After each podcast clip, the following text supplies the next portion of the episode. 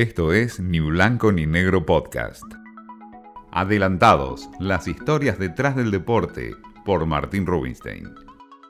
Junio y julio serán dos meses donde tendremos Eurocopa y donde también tendremos Copa América.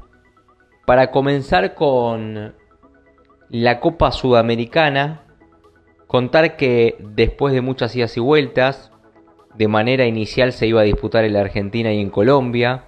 Colombia se termina bajando.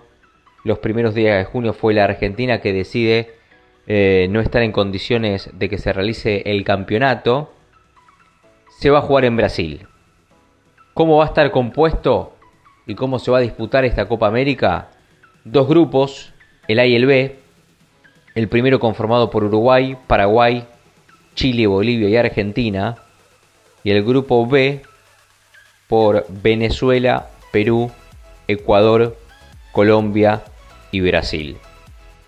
Algunas cuestiones importantes que tienen que ver con el protocolo y por supuesto con la pandemia, a diferencia de otras Copas Américas, no son 23 la lista de jugadores, sino que serán 28.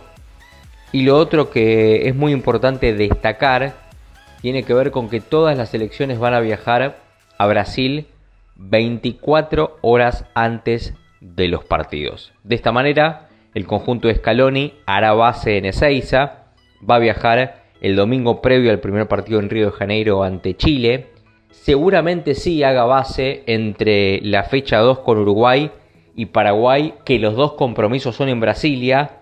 Ahí se quede unos días. Pero la idea es ir y volver para quedarse aquí en nuestro país. Nos vamos al viejo continente, otro de los torneos importantes que tiene el mundo, en este caso la Eurocopa, que se va a disputar en diferentes ciudades, con una final en Wembley, compuesta por seis grupos. Hay que ir al grupo de la muerte para que usted que está del otro lado sepa que el grupo F, compuesto por Alemania, Francia, Portugal y Hungría, sin ninguna duda, en la previa es el grupo más complicado.